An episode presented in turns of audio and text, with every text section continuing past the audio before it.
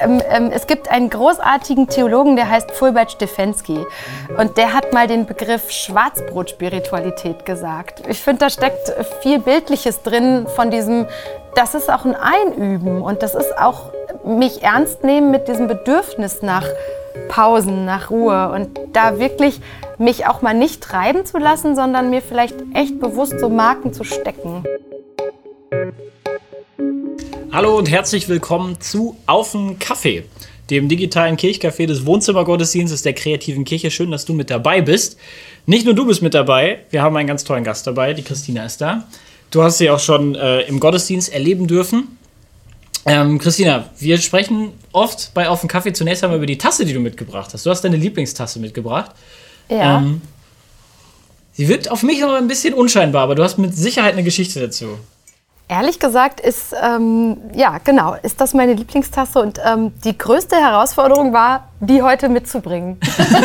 ähm, und, ja, Wirklich kein Problem, aber das mit der Tasse. ja, genau. Also das ist, äh, ja, die ist, äh, genau, ich glaube, es ist das, diese Schlichtheit, die ich an dieser Tasse so liebe. Und die ist ähm, von meiner absoluten Lieblingsurlaubsinsel Bornholm. Da gibt es ganz viele so kleine Keramikwerkstätten und von einer dieser Werkstätten ist diese Tasse. Genau. Und ähm, ehrlich gesagt kaufe ich mir auch jedes Jahr eine neue. Die benutze ich dann schon im Urlaub und freue mich dann jedes Mal, wenn ich sie zu Hause auch weiter benutzen kann. Richtig cool. Das ist immer so, so, so Souvenirs und so, ne, die man so da nimmt man so ein Stück Urlaub irgendwie mit nach Hause, ne? Genau, das hat so ein bisschen was von. Genau. Sehnsucht? Auch, ja. Ein Ort der Ruhe in dieser Tasse. Ja, also äh, diese Insel ist tatsächlich ein Ort, wo man ganz gut zur Ruhe kommen kann. Da ist nämlich auch nicht so viel los. Mhm. Und äh, genau, da ist ganz viel Landschaft und ganz viel Meer und genau. Ja, gut. Ruhe war ja auch äh, heute dein, dein Thema, was du uns mitgebracht hast für den Wohnzimmergottesdienst. Ähm, genau genommen Ruhe finden ähm, bei Gott.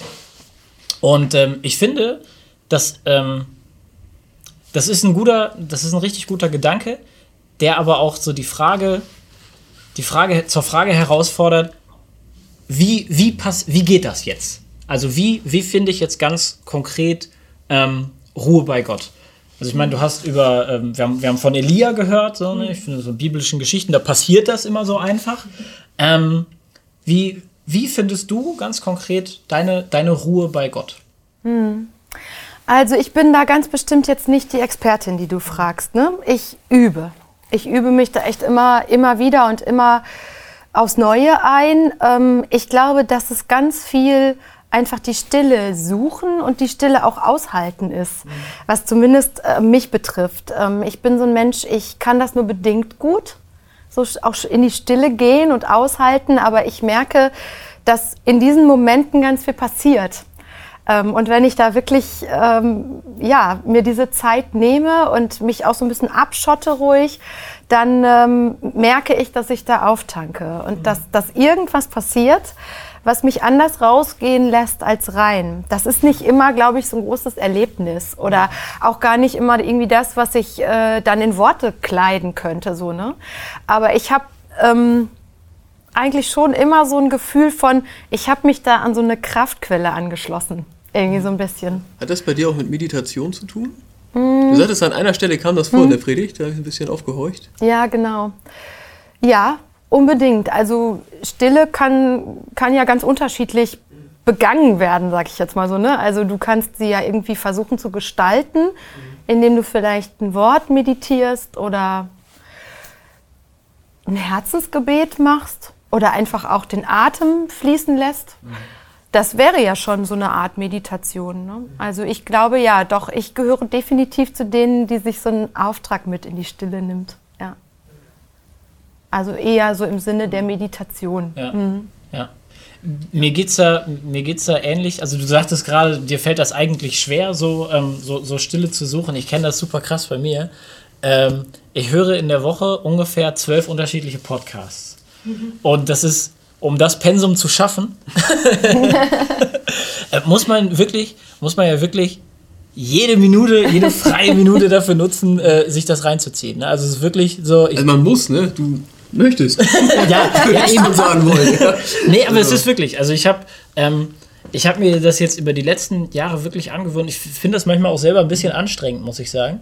Aber ähm, irgendwie bin ich da so in der Schleife drin und man will das irgendwie so mit, mitbekommen. Und ich glaube, das geht, ähm, geht vielen Leuten, ähm, vielleicht auch gerade in meinem Alter, sehr ähnlich, dass wir uns einfach extrem viel mit so Medien beschäftigen.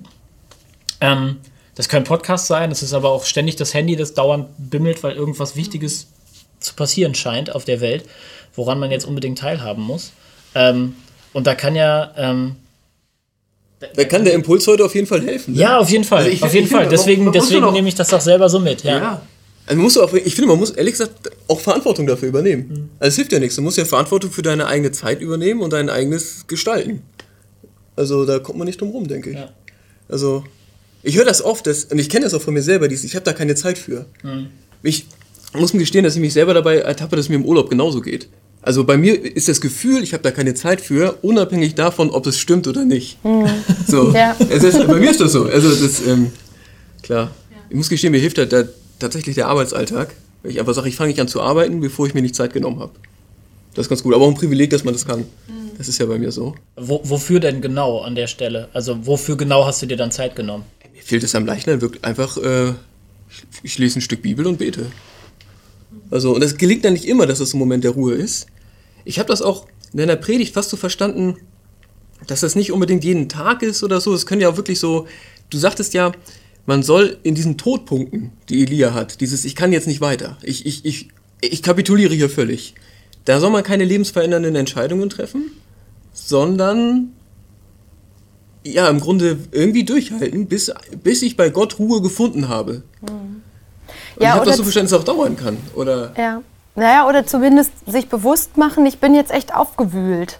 Ne? Also, ähm, ob ich dann einfach abwarte, das ist vielleicht eine Möglichkeit. Ne? So.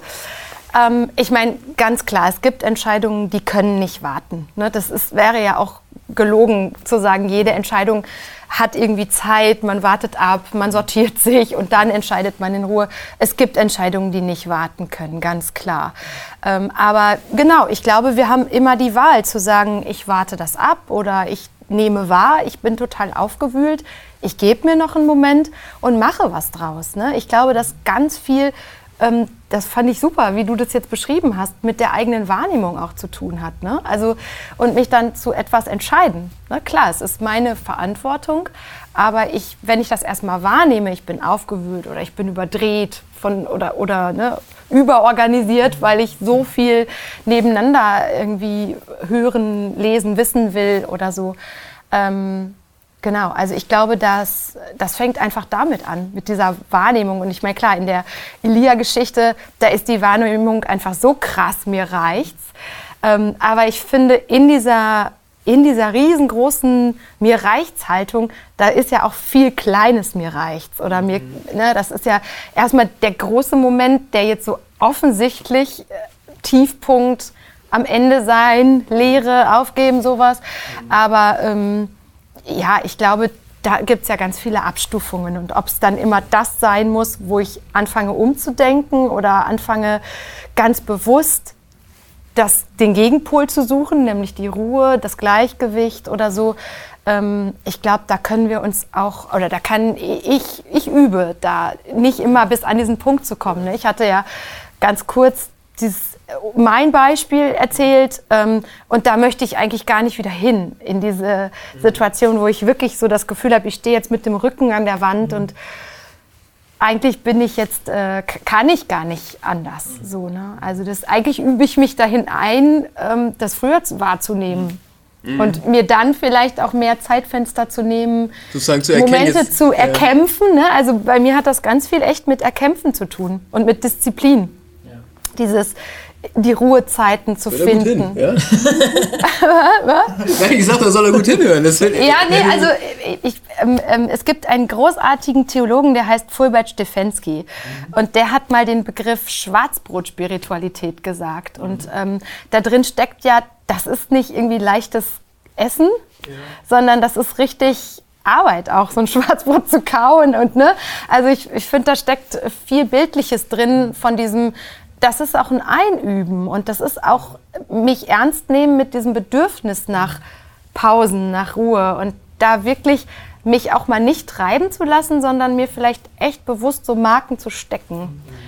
Keine Ahnung, mir gelingt es wirklich auch nicht immer und ähm, es ist echt ein Prozess. Aber ich, ich finde es einen total wertvollen Impuls für heute. Also nicht nur für heute insgesamt, also auch, und auch gerade in diesen, in so echten Krisenmomenten. Ich glaube, das ist, das ist also ich habe das als ganz, ganz wertvollen Impuls wahrgenommen, zu sagen, wenn es mir jetzt mega schlecht geht, ich bin an diesem Punkt wie Elia, ob das jetzt so ganz so dramatisch ist bei ihm oder nicht, zu sagen, jetzt entscheide ich nicht darüber, wie mein Leben sich weiterentwickelt, ja. sondern jetzt entscheide, oder jetzt nehme ich wahr, das ist jetzt echt schlecht. So, ich komme hier nicht vor und zurück, ich habe ein tiefes inneres, mir reicht's. Ähm, und das ist jetzt nicht die Situation, in der ich die Entscheidung über mein Leben treffe, sondern die, die Situation, in der ich sage, ich brauche, ich brauche Gott als Ort der Ruhe. Ja. Das finde ich stark. Und das ist, glaube ich, auch gut, sich vorzunehmen, wenn man da gerade noch gar nicht ist. Also, weil das einen, glaube ich, vor, vor blöden Sachen bewahren könnte. Ja, definitiv. Also, du hattest am Anfang der Predigt auch so einen kleinen Cliffhanger. Ich habe das mal falsch gemacht oder so. Im Sinne von, ich habe doch in, in, in der Situation große Aufgewühltheit dann entschieden. Mhm.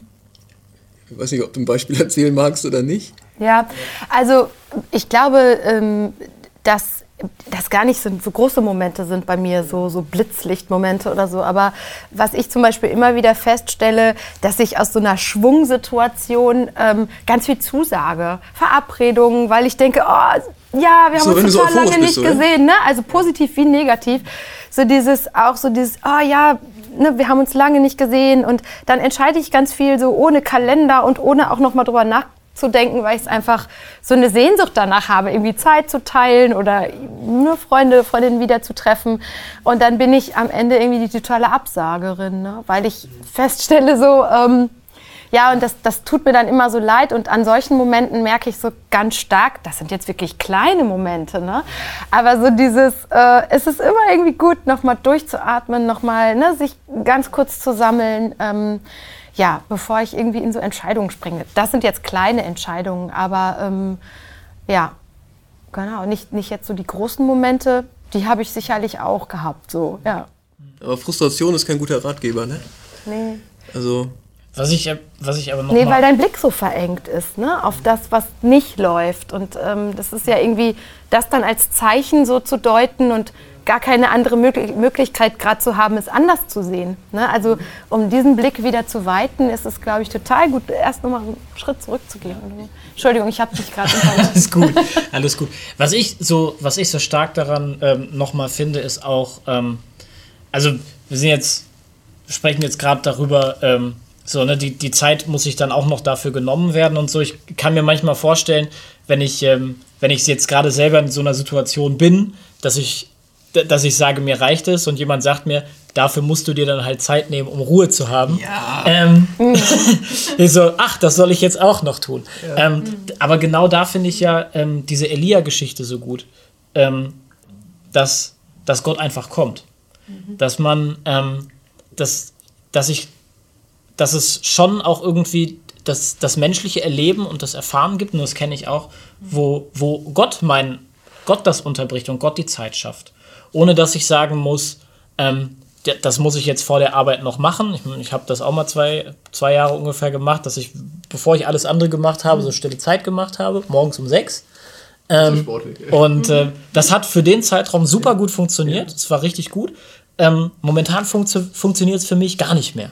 Und ich brauche wirklich jetzt eher so die Momente, wo, wo Gott sagt, jetzt ist, jetzt ist der Moment, jetzt ist die mhm. Zeit da. Ich mache dann gerne Musik oder so ähm, weil ich glaube, dass ähm, solche Momente haben einfach ganz, ganz viel mit Druck zu tun. Ähm, und ich glaube, es kann den Druck rausnehmen, wenn man sagt, auch Gott sorgt dafür, Gott sieht das. Du musst dir das auch nicht nur erarbeiten, nur erkämpfen, nur, nur noch einen Termin in den Kalender streichen, wo du jetzt mal gefälligst Ruhe hast, mhm. ähm, sondern, ähm, sondern ich, ich glaube und ich glaube auch, dass wir darauf vertrauen können, dass Gott das genauso sieht, das Bedürfnis, und dem auch, und dem auch entgegenkommt. Mhm.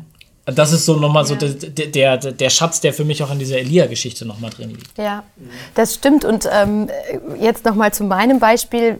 Ich habe es mir ja nicht selber gesagt mhm. in dem Moment. Und auch das, glaube ich, war ein Geschenk, ne? dass da jemand war, der gesagt hat, äh, alles mhm. verstehe ich, alles, aber entscheid das nicht jetzt. Ja. Ne? Also auch das, glaube ich, war praktisch ein Geschenk, das Geschenk an mich, weil das hätte ich mir in dem Moment ja, vielleicht eben auch gar nicht selbst sagen können, ne? weil für mich dieser nächste Schritt so logisch gewesen ist in diesem, in diesem aufgewühlten äh, Umfeld gerade. Ne? Also, Du siehst ja nichts anderes mehr, ne? genau, ja. Also, Ja, und ich finde eben ähm, diese Vorstellung, ähm, dass Gott dieser Ort ist. Also, dass Gott da ist, wo ich hingehe und wo ich bin. Und dass ich gar nicht immer definieren muss, wo ist jetzt eigentlich so ein Ort, wo ich Ruhe finde oder wo ist so ein Ort, wo ich Kraft finde, sondern eben echt diese, diese jüdische Bedeutung, Hamakom, der Ort. Gott ist der Ort. Ne, der Ort, der immer da ist für mich zum Leben. Ob das jetzt irgendwie ne, gerade ein gutes Hochgefühl ist oder ob das gerade irgendwie echt schwer ist, aber es gibt diesen Ort, wo Leben ist. Ja. So, und ähm, das ja, habe ich irgendwie jetzt auch in diesem Nachdenken erst so wiederentdeckt und habe das gerade echt so als Schatz so verinnerlicht. Das vielen, ist- viel- vielen Dank, dass du diesen Schatz heute zu uns mitgebracht hast. Absolut. Ich finde, das war eine total bereichernde Botschaft heute für diesen, für diesen Sonntag. Ja. Ja, Vielen vielen Dank Dank, dir. an euch. Danke, dass ihr mit dabei wart. Nächste Woche sind wir wieder hier. Macht es gut. Bis dahin. Ciao. Ciao.